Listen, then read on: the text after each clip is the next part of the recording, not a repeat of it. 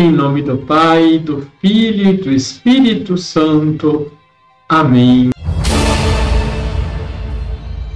Olá, tudo bem com você?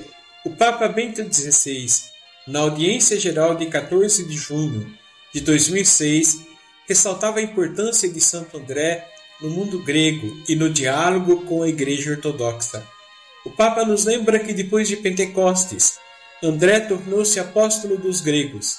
Em toda a sua vida, ele foi anunciador e intérprete de Jesus para o mundo grego. Pedro, seu irmão de Jerusalém, passando por Antioquia, chegou a Roma para ali exercer a sua missão universal. André, ao contrário, foi o apóstolo do mundo grego. Assim eles são vistos, na vida e na morte, como verdadeiros irmãos, uma irmandade que se exprime simbolicamente no relacionamento especial das sedes de Roma e de Constantinopla, igrejas verdadeiramente irmãs. Deixe o seu like e compartilhe. Liturgia, liturgia diária. diária. Na liturgia fazemos memória do apóstolo Santo André. Ele era filho de Jonas, irmão de Simão Pedro, e tinha ofício de pescador. André e Pedro vieram de Betsaida. No início da vida pública de Jesus, eles se encontravam em Cafarnaum, um lugar de pescadores. No Evangelho de João, descobrimos que André havia sido discípulo de João Batista, antes de se tornar discípulo de Jesus e um dos doze. Quando André se encontrou com Jesus pela primeira vez, o reconheceu como Messias. Foi ele quem anunciou a Pedro que havia encontrado o Messias e o trouxe até Jesus. O nome André significa masculinidade.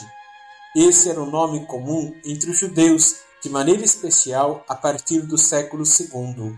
As listas que os evangelhos, inclusive os Atos dos Apóstolos, apresentam os nomes dos apóstolos, o seu nome se encontra entre os quatro primeiros. Ele é citado muito especialmente quando Jesus multiplicou os pães e saciou cinco mil homens, em João capítulo 6, versículo 8.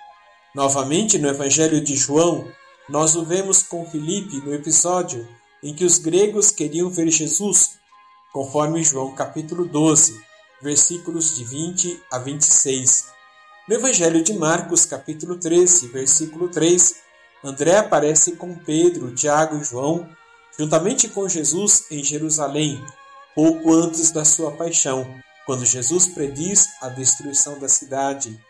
Além desses acontecimentos, não há registros históricos de suas atividades, bem como nenhuma informação sobre onde pregou o Evangelho, ou onde morreu e como foi sepultado. Algumas tradições, como a de Eusébio, que cita Orígenes, afirma que André pregou na Ásia Menor, na Sítia, ao longo do Mar Negro, chegando até o rio Volga e Kiev. Daí que se tenha tornado padroeiro da Romênia e da Rússia.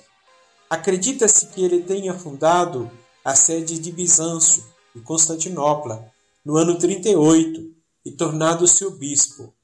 Essa diocese mais tarde se tornaria o grande patriarcado de Constantinopla. André é reconhecido como seu santo padroeiro.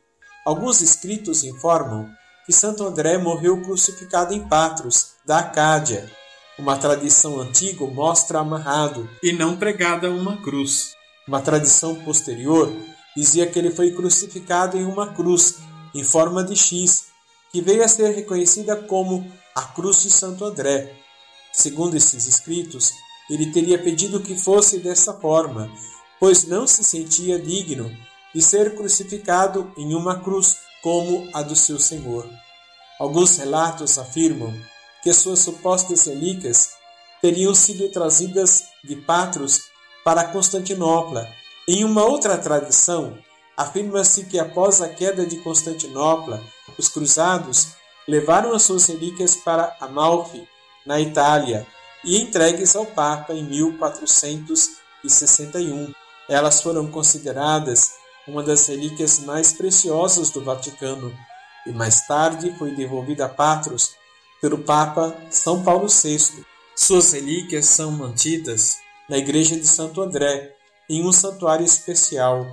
A partir do século VI, sua festa foi celebrada em todos os lugares e houve igrejas dedicadas a ele na Itália, França e na Inglaterra anglo-saxônica.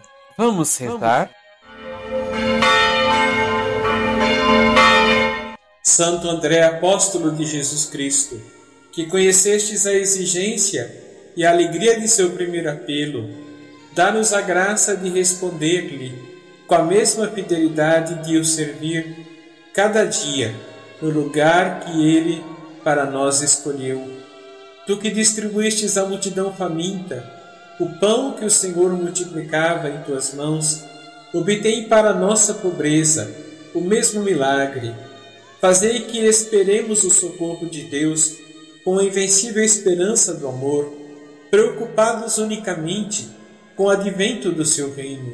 Testemunha da boa nova, que tua luz levou até as extremidades da terra Conserva nos apóstolos de nosso tempo esta fé viva que transporta montanhas e constrói o reino, mártir de teu testemunho. Concede-nos a graça de união à cruz de Jesus Cristo, que ela seja a alegria de nossa vida e o penhor de nossa ressurreição, na claridade de Deus. Amém. Abençoe-vos o Deus Todo-Poderoso, Pai, Filho e Espírito Santo. Amém.